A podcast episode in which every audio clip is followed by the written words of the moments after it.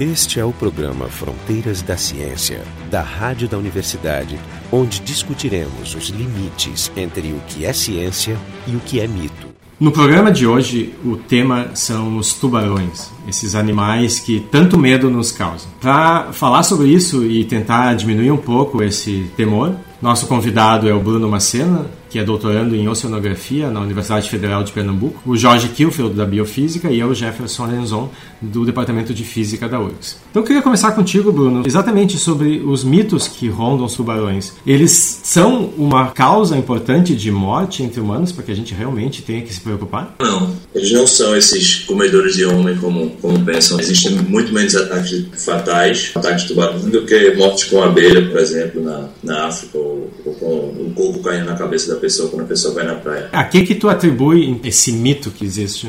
Primeiramente é, é, o desconhecimento né, sobre o que é o, o, animal tubarão. As pessoas geralmente elas temem o que não conhecem. Também tem grande influência da mídia, né, desde a produção do filme do, do Spielberg, é, tubarão, né? cinema. Então houve uma, uma mistificação maior ainda como o tubarão sendo o, o terror dos mares. Alguns documentários usam adjetivos como, como fera selvagem, predador voraz e esses termos que também fazem com que a população fique com mais medo. Os tubarões atacam ou não atacam humanos? Se pode nadar perto de tubarões? No mundo inteiro existe o ecoturismo com, com mergulho com tubarões, tanto com gaiola quanto sem gaiola. E, e, o número de ataques é muito baixo. Se recomenda que ao mergulhar junto com tubarões não se deva utilizar roupas escuras, marrom ou preto, porque o tubarão poderia se confundir com focas. Tem algum fundamento, então, essa indicação para usar roupas coloridas? Como é o sistema visual deles? Ele é acurado?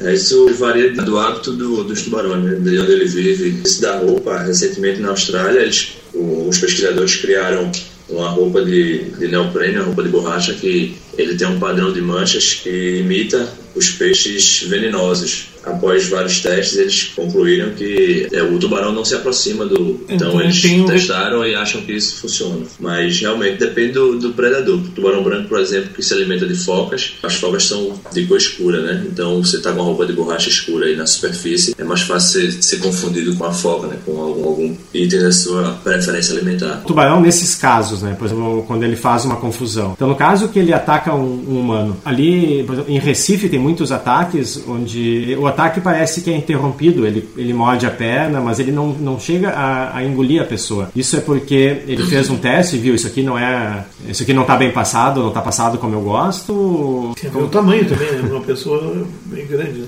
Bom, esses tubarões que tem aqui no Recife não são tão dimensões tão grandes, né? Mas Na verdade, nós lá em Recife tem, temos tubarões entre 1,20m e 1,30m, tubarões tigres no caso, até 4 metros, respondendo à questão da do ataque depende da, da, da, turbidez da água. Se a água estiver mais limpa, o tubarão vai, antes de atacar, ele vai demonstrar a você mais ou menos o, o que vai fazer, ele não vai atacar logo direto. Você com água limpa, você consegue perceber isso. Já com água suja, não. Você não, não consegue enxergar o tubarão, nem o tubarão enxergar. Então ele vai pelo, pelos sentidos dele, né? No caso, ele tem um, um sexto sentido que ele, ele sente os campos eletromagnéticos que estão na água uhum. e aí ele consegue saber onde você está exatamente, mesmo com a água turva. E como ele não está conseguindo contato visual, então ele vai se aproximar e dar uma mordida investigativa. E aí vai depender da localização da mordida, do tamanho do tubarão, para saber a, o grau dessa mordida, né? Sim, mas o que, que acontece no, no caso de ataques em humanos em geral? Ele dá essa mordida e interrompe o ataque? Ou é suficiente para matar a fome? Eu não sei o que, que se conclui normalmente dos ataques. Alguns predadores, eles eles não, não querem se pôr em risco para não gastar tanta energia e também não, não se machucar, então eles dão a primeira mordida, esperam a presa ficar debilitada e depois eles vão lá e terminam de, de matar. Ah, Ou pode ser apenas uma mordida investigativa, viu que não era um item do, da sua dieta e seguir o caminho. Uhum. É difícil saber exatamente o que o tubarão Muda tá. o cardápio. Né? Um, a gente é. está falando em sentidos, esse é um assunto que em biofísica a gente estuda bastante o olfato é muito apurado nos tubarões. É talvez sim, o sentido sim. mais fino. Sim, eles conseguem sentir uma gota de sangue em uma piscina olímpica na proporção. Então é, é bastante é, aguçado. Eles seguiam bastante na área oceânica com o olfato a grandes distâncias. E diz que também a audição aparentemente é muito boa. A audição na água tem a vantagem de tu escuta de muito longe, os sons propagam mais rápido, é. com menos peso. Só que diz que é muito difícil estudar audição em tubarões, não tem muitos estudos. Atualmente, então, com, com a tecnologia avançando, o pessoal, pesquisadores no mundo inteiro estão desenvolvendo vários trabalhos com a parte neurológica dos tubarões, com a parte dos sentidos, enfim, eles estão testando como eles sentem os campos eletromagnéticos, como ele responde às influências nesses campos e fazendo vários estudos bem complexos sobre essas, a, a fisiologia e morfologia em geral. Então já está se iniciando, mas os tubarões realmente são sensíveis ao som, principalmente na frequência mais grave. Eles conseguem ouvir bastante, de bastante longe também. Porque o conjunto desses sentidos existe uma coreografia para o bote do tubarão, né? Ele, de longe ele procura as presas utilizando então a audição o olfato. Quando se aproxima ele faz o contato visual que ele estava falando. Mas na hora da mordida final tem aquela membrana que não é a pálpebra, chamada membrana nictitante. Ela levanta e cobre a visão, bloqueia a visão para deixar o animal concentrado apenas no último e quarto sentido, que é esse detetor elétrico, campo elétrico, para dar com exatidão a mordida. Por isso reza a lenda que o tubarão, quando chegar perto demais de ti, ele não vai errar a mordida, porque ele vai fazer ela orientado por um sentido proximal muito sensível, que é o campo elétrico, que de perto não tem como errar. Por isso que dizem que o tubarão é o predador perfeito, ele tem esse conjunto de sentidos e que faz com que realmente seja difícil de escapar quando ele está caçando. Né? Mas nem todos os tubarões eh, possuem a membrana nititante. Ah, nem todos? É, só alguns os que possuem durante o, o ataque ou qualquer investigação, ele vai elevar a membrana ictitante para cobrir os olhos e proteger também. Como ele depende do olho para caçar também, então ele tem que proteger os olhos para não se machucar. Né? Ah, proteção também, tem... interessante. Então, imagina, que os noturnos, imagina que os noturnos não precisam de membrana ictitante, digamos. E aí os que não possuem, eles viram o olho, que é a, a parte de trás do globo ocular é um pouco mais grossa, tem a membrana mais grossa. Voltando um pouco na questão do olfato, tu tinha mencionado que o, o tubarão dá esse primeiro bote para debilitar a presa, mas ao, ao fazer isso, ela não está liberando sangue, isso não vai atrair competidores? Não vai atrair outros tubarões? Como é que funciona isso em termos de estratégia? Na verdade, vai depender da área que ocorreu o ataque, né? na área que essa presa estiver sangrando. Depois, lá em Recife, por exemplo, não é uma praia infestada de tubarões. Nós temos uma CPUE baixa, né? nós temos pouca captura pelo esforço que, que o pessoal lá utiliza para fazer o trabalho de pesquisa. E é difícil pegar um tubarão. E realmente, quando há um ataque desse, é muito provável que só haja um tubarão na área. Até porque dependendo da espécie, se for um cabeça chata, por exemplo, cabeça chata ele é territorialista, então aquela área vai ser dele. E então vai só, ele vai dominar aquela área, então provavelmente só vai ter ele naquele local. Eles não têm nenhum comportamento coletivo em termos de estratégia de caça? Eles caçam em bandos ou eles caçam individualmente? Não, eles caçam individualmente. É, desde o momento do nascimento, eles não têm cuidado parental, né? Cada um por si. E aí eles se agregam para se alimentar. Mas aí cada um se alimenta independentemente do outro, mas no mesmo local, pois tem um cardume de, de sardinha, por exemplo. Como os felinos e outros são predadores apex, né? Que eles trabalham sozinhos e, no, e muitos estão no topo da carreira alimentar naquela região. Ou seja, não tem um, não tem um predador dele. Topo da carreira alimentar? Topo da cadeia alimentar. é. Se bem que aí tem a questão dos golfinhos e outros que atacam os tubarões, e dependendo da região, aí ele já não está, digamos, tão hegemônico. Né? O predador, ele é sempre o maior vai ser o predador do menor, independente se for ainda um um tubarão, que é uma espécie de, de topo de cadeia, pode ter uma baleia que seja maior que ele e coma ele também. Um peixe maior que o outro já é o suficiente. Pode ser até da mesma espécie, que o maior vai comer o menor. Mas vamos voltar um pouco atrás. O que é um tubarão? Como é que ele se insere no, no mundo dos animais, dos vertebrados? O tubarão é um peixe cartilaginoso. Ele tem o esqueleto todo formado por cartilagem. É, ele é um dos, dos seres mais primitivos. E existem atualmente registros de cerca de 400 espécies de tubarões e algumas para serem descritas. É, além dos tubarões, tem as raias, que são também são seus parentes, né? São, possuem o esqueleto de cartilagem, e as quimeras, que é esse grupo dos condrites. Os tubarões são, são seres tão perfeitos que pouco evoluíram desde, desde seu surgimento. Os, os sentidos, os, a forma de, de caçar e tudo mais é, mudou muito pouco. As evidências dos primeiros tubarões são de mais de 450 milhões de anos atrás, na época do Ordoviciano, que é anterior aos vertebrados colonizarem a Terra e de muitas plantas também já ter uhum. invadido os continentes. É um troço muito antigo. Muito é... antigo. E não se tem mais evidências de, de, tubarões antes disso, pois, como eles possuem esqueleto cartilaginoso, não, não resiste ao tempo. Não fossiliza, apenas, né? apenas alguns dentes. E, é, os é dentes, é, diz que os fósseis os dentes e também as escamas, que são muito particulares. Que é, são dentículos dérmicos, são muito ah, pequenos. Como é que se chama? Dentículos Dermais, esse é o nome, dérmicos. É, 420 milhões de anos é considerada a data consenso que já tinha tubarões. E esses é, tubarões mas... modernos, 100 milhões de anos, quer dizer, são anteriores da época dos dinossauros mesmo. Esse é o Fronteiras da Ciência. Hoje nós estamos falando sobre tubarões. Vocês podem encontrar mais informações sobre esse episódio e sobre todos os episódios anteriores no nosso site, que é o frontdaciencia.urgs.br. Esse animal tão antigo, tão eficiente, que dura, eu gosto de comparar ele com as tartarugas, que também são muito antigas e muito eficientes, mas aí não tanto como predadoras, mas por desenvolver uma defesa tão eficiente que ninguém conseguiu mais comer elas. Especialmente as gigantes, as marinhas. Então esse é um, é, ele é um cartilaginoso. Eu gosto de discutir um pouco. Nos vertebrados, se divide, a maioria é vertebrado por possuir ossos incalcificados, e esse subgrupo dos, dos cartilaginosos são tubarões e raios, principalmente não tem cartilaginose em outros, outros domínios, em aves, em mamíferos, em anfíbios, não tem cartilaginose. Não, eles são os únicos seres mesmo que possuem esqueleto completo de cartilagem. Como os outros animais possuem apenas alguns algumas estruturas, né, algumas estruturas do corpo de cartilagem, como nós temos a orelha. A cartilagem tem, tem a vantagem de ser metade da densidade de um osso, então ele ajuda na flutuação do tubarão, né? Que diz que o tubarão não tem aquele saco regulatório, né? Que os peixes, a, a bexiga... Os tubarões não possuem a bexiga natatória, né? Bexiga natatória. Eles utilizam a densidade do fígado. Densidade é, do fígado e o do esqueleto. É, o esqueleto, por ser mais leve, já ajuda a manutenção na, na coluna d'água, mas o que regula mais é realmente o, o fígado deles. Eles conseguem se regular por isso e também por natação. Né? Eles, não, eles têm que sempre estar nadando para se manter na altura que quiser da coluna d'água e também precisam nadar para poder respirar, pois eles, eles não conseguem, como os peixes comuns, fazer a sucção da água. Tem que nadar o tempo todo, né? Então é verdade que os tubarões não dormem? Eles, eles ficam em um, em um tipo de transe enquanto nadam, mais lentamente. Tem alguns tubarões que realmente conseguem ficar parados, como o tubarão lixa, que eles têm um, um, aparelho digestivo diferente, então quando ele, ele consegue sugar a água e como se estivesse dando um gole, tanto ele quanto o tubarão-baleia, eles, eles, e outros tubarões que são bentônicos,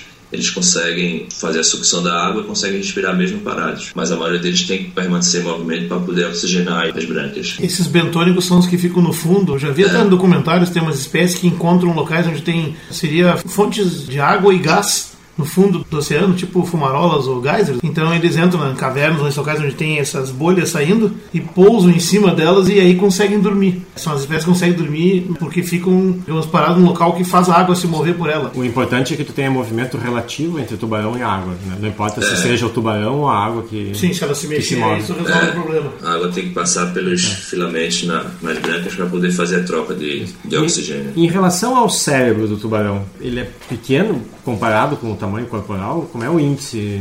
Geralmente o cérebro do, do, dos tubarões é pequeno, mas temos alguns, algumas exceções. E, por exemplo, o tubarão-baleia tem o maior cérebro proporcionalmente né, ao tamanho do corpo entre os tubarões. E a, as raias da família as da família Mobulidae são as móbulas e as mantas, as jamandas elas também possuem um cérebro muito grande. É, isso diz que o que vale né, em, em, neurobiologia não é tanto o tamanho absoluto do cérebro, sim a relação do tamanho do encéfalo do cérebro com o corpo. Né? Diz que vários tubarões têm a relação cérebro-corpo de massa semelhante à de mamíferos e aves, que são os mais inteligentes animais. E, e alguns exibem um comportamento tipo de curiosidade, de, até de jogo. Eles observam eles tipo brincando, tipo, brincando com a comida, mas isso deve ser algumas espécies. Ou seja, não é um animal totalmente tapado. Nem pode ser sendo um predador. Né? Claro, eu também acredito que não seja apenas instinto. Eles devem ter algum tipo de inteligência para se relacionar, para haver hierarquia entre eles, enfim. Pra, Tomar decisões. Ter... Mas é, essa história do esqueleto, o esqueleto cartilaginoso, ele é muito frágil. Então diz que o tubarão quando encalha, ele colapsa mesmo, né?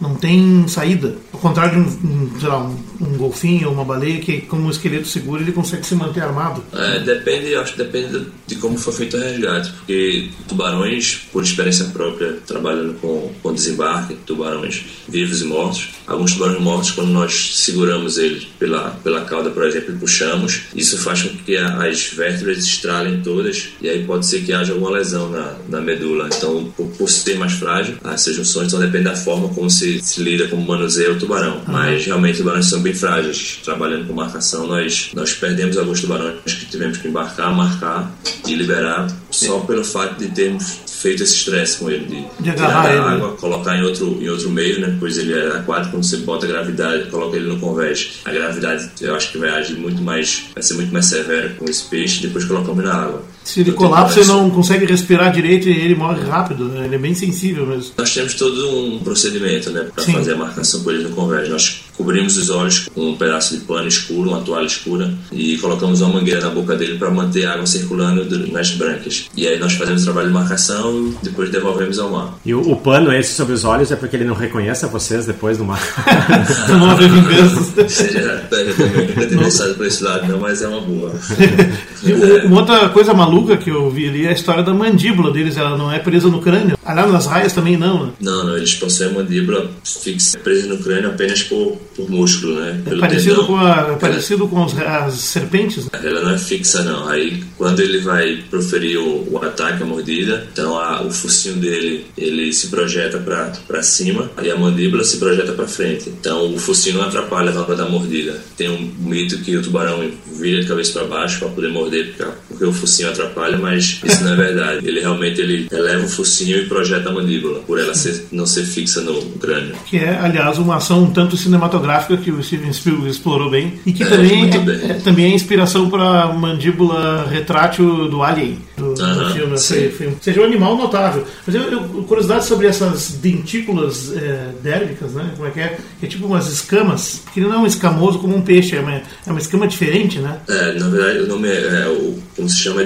dentículos dérmicos. Cada, cada tubarão vai ter sua escama própria. A escama de cada tubarão é diferente um do outro. A, a escama, né, no caso dos dentículos dérmicos, eles são desenvolvidos de acordo com o hábito do, do animal. Então, depende onde ele vive, depende do que ele faz. Então, se for um tubarão que nada mais rápido, os dentículos dérmicos, compostos dos mesmos da dentina, que é o, o mesmo composto que forma o dente dos tubarões. Então, é um pouco diferente da escama dos peixes normais. Então, cada espécie terá sua disposição dos dentículos, tamanho, quantidade de cúspides, enfim, o, a morfologia de acordo com sua necessidade de vida, né? De acordo com o seu hábito alimentar, uhum. seu hábito se vive no próximo ao fundo, se vive na coluna d'água, rumo pelágico. Então, isso afeta a hidrodinâmica da natação dele, né? Sim, pois justamente é, os dentículos são, são dispostos da forma que a água tem uma, um, uma fluidez que não atrapalha a natação. Tanto é que a roupa dos nadadores que bateram recordes mundial, mundiais em Olimpíadas,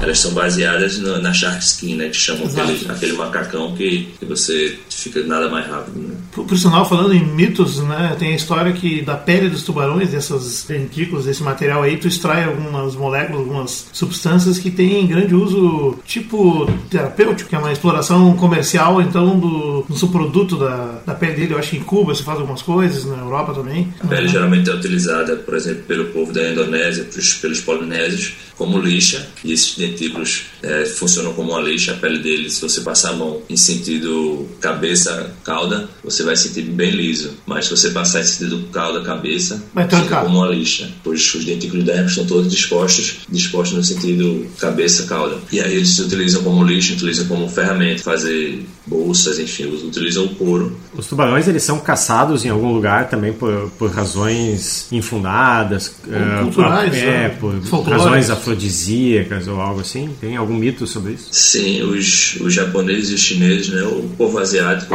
de maneira geral, que vive próximo a, aos mares, eles acreditam que as, as nadadeiras, na né, cartilagem da nadadeira dos tubarões é, são afrodisíacos, são traz vários benefícios e além de ser uma iguaria de que demonstra status social, como é uma iguaria cara, então os as, os boquetes, as festas na China, Japão, Coreia eram regados a sopa de nadadeira de tubarão. Mas a carne normalmente não se come. Come, né? Inclusive. Geralmente é comercializado como cação, né? Se você cação. colocar tubarão, ninguém vai querer comprar. Então eles reclassificam como cação e aí fica mais fácil de vender. O cação é o que? É o, é o tubarão jovem? Todos eles são tubarões, só que aí chamam cação para ser o nome mais aceitável. né? É que eu tinha, eu tinha aprendido que cação é um tubarão ainda jovem, pequeno e não tão perigoso, e depois de adulto ele passa a se chamar tubarão. Assim que eu tinha aprendido, não sei se é, tem algum fundamento. pensamento tem o dito popular que é, cação é o que você come, tubarão come você.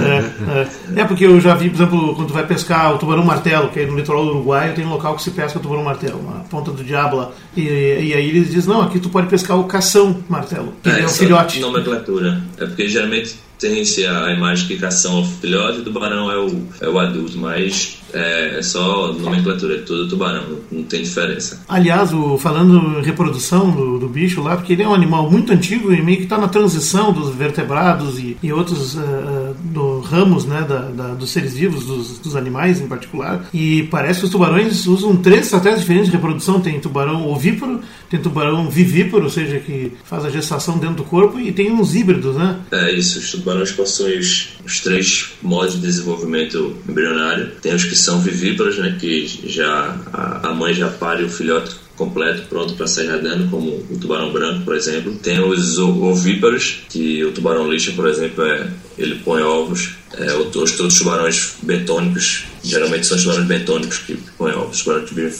próximo ao fundo.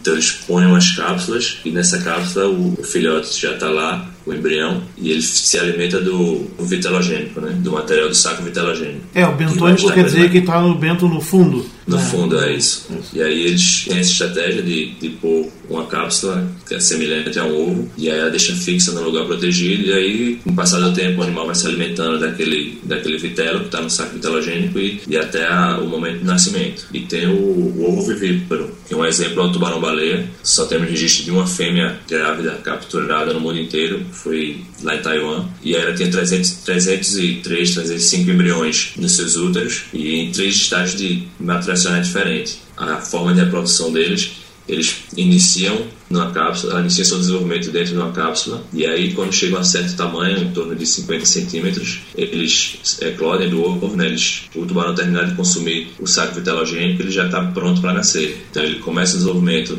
dentro do útero da mãe na cápsula, sai da cápsula, termina o desenvolvimento no útero e após esse final do desenvolvimento, com 65, 70 centímetros, eles, eles nascem, né? já o, o tubarão de livre natação. E como é que ele pode ter diferentes estágios de desenvolvimento? Pois é. é o mesmo indivíduo são... da mesma espécie, não é assim, cada espécie tem uma estratégia preferencial. Não, não, não. Ele disse é. que dentro do, dessa. Dentro, que foi encontrada, é. tinha embriões em diferentes estágios. Pois tem, tinha uns, uns embriões que estavam em estágio inicial, outros em estágio médio e outros já em estágio final, já fora da cápsula. Então tinha uns ovos dentro de cápsula, tinha embriões dentro de cápsula e tinha já alguns fora da cápsula pronto para nascer. Como só tem uma fêmea capturada e essa é a única informação que se tem sobre a reprodução do tubarão-baleia, por exemplo, então fica difícil saber exatamente, mas é muito possível que ele tenha a, a, o seu parto né, em forma parcelada. Ele deve Sim. parir uma parte em um lugar e tal. Então,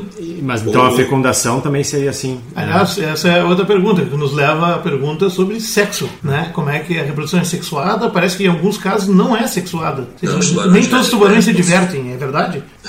não, nunca ouvi falar disso, não. Só os golfinhos sim, né? Mas os tubarões, eles realmente, pelo que eu conheço, é, eles só se só copulam para se reproduzir. E eles são sexuados, né? O, o macho, ele possui dois cláspers que são modificações na ladeira pélvica. E aí ele só utiliza um deles durante a cópula. Pode ser, os dois são funcionais, mas durante a cópula ele utiliza o direito ou o esquerdo. Interessante, porque eu li aqui, tem dois, dois casos só documentados de uma fêmea que sem, nunca teve contato com o macho se reproduziu através de partenogênese, né?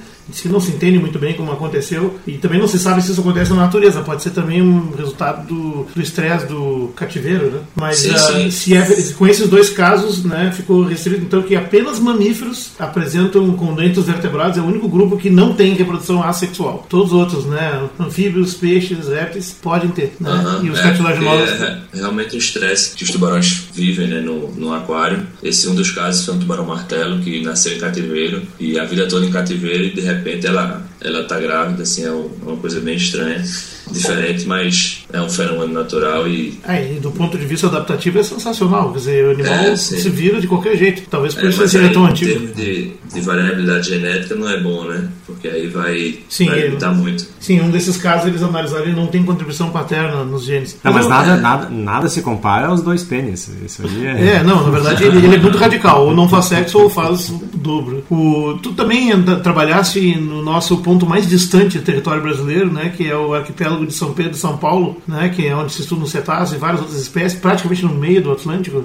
Conta um pouco lá da tua experiência, que tipo de que espécies tem lá e que tipo de estudo tu fizeste? Então, é, eu ainda trabalho lá no Arquipélago de São Pedro de São Paulo, é, meu doutorado é lá. Eu, desde da minha graduação com monografia, eu estudo tubarão-baleia, que tem ocorrência lá, então eu fiz minha monografia, minha tese de mestrado, minha dissertação de mestrado e agora estou fazendo doutorado com o estudo da população do tubarão-baleia, sempre aprofundando mais a cada etapa. Está trabalhando com quem ali na. Desculpe, está trabalhando com quem na, na, na Federal de Pernambuco? O, eu estudo a, a, ecologia do tubarão-baleia, os aspectos ecológicos dele. Não, eu digo o teu orientador é o. É o professor Fábio Azim. É lá, o arquipélago de São Pedro de São Paulo, ele fica distante mil quilômetros da costa de Natal e 1.800 quilômetros da costa de Guiné-Bissau. Realmente é, é um ponto quase no meio do Oceano Atlântico e ele fica também entre os hemisférios norte e sul, porque ele fica bem próximo à linha do Equador. Então é um ponto muito importante para se localizar entre esses, esses quatro locais, né? então ele fica no meio de uma rota migratória transatlântica. Então várias espécies passam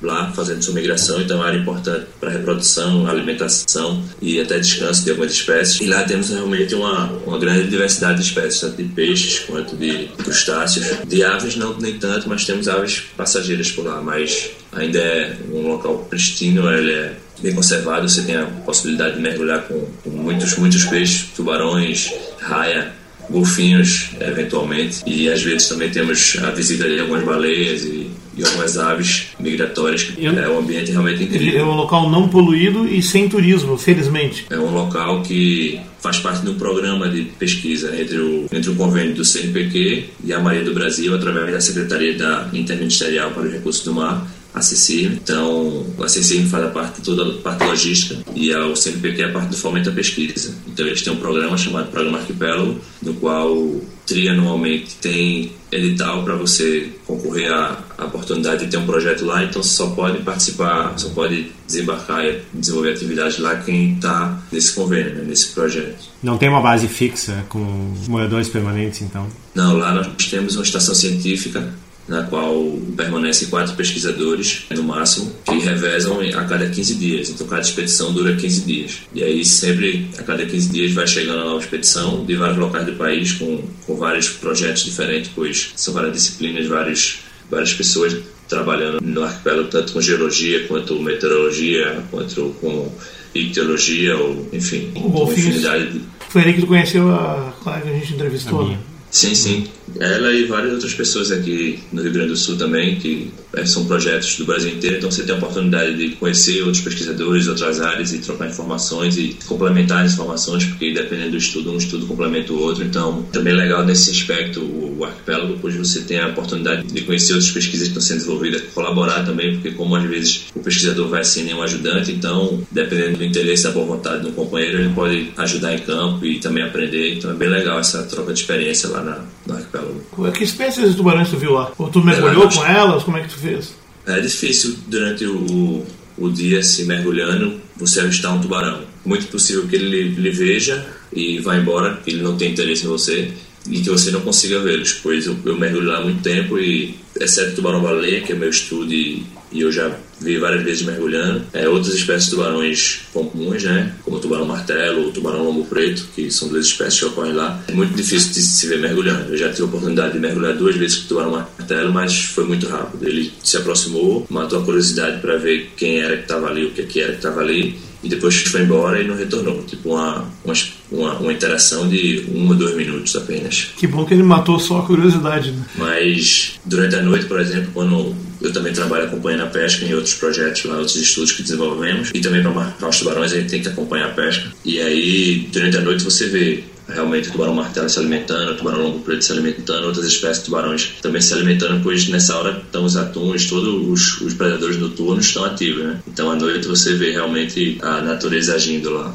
Maravilha. A gente desenvolve, só rapidinho, um trabalho lá em São Pedro de São Paulo com marcação via satélite de tubarões e raia. E aí nós fazemos com o tubarão-baleia, que é meu, meu estudo, né? Com o tubarão-martelo, que é o doutorado também de outra colega nossa, com a raia, a raia móbula, que é uma parente da raia manta, e também com o tubarão-lombo preto. E aí é um trabalho muito legal, é pioneiro aqui no Brasil. É um programa de monitoramento via satélite que nós queremos conhecer as rotas migratórias dos animais, quais são as áreas importantes do, no ciclo de vida. Então, é um programa de longo prazo que, quando tiver nossos resultados, vai ser bem legal. Um trabalho que está tendo resultado legal, a gente está conseguindo conhecer melhor agora o uso do hábitat da, dos, de alguns tubarões, sabemos que eles ficam lá pelo menos por uma parte do tempo, mas não sabemos ainda qual a dispersão deles, que é nosso próximo passo, é tentar fazer monitoramento via satélite por mais tempo. Por enquanto, como a gente está começando, não, não temos sucesso acima de cinco meses, mas com o tempo talvez consigamos agora, no final desse ano, ter um, o sucesso na marcação de das raias, que a gente marcou por nove meses, duas. E aí vai ser bem legal ter dados de nove meses né, de,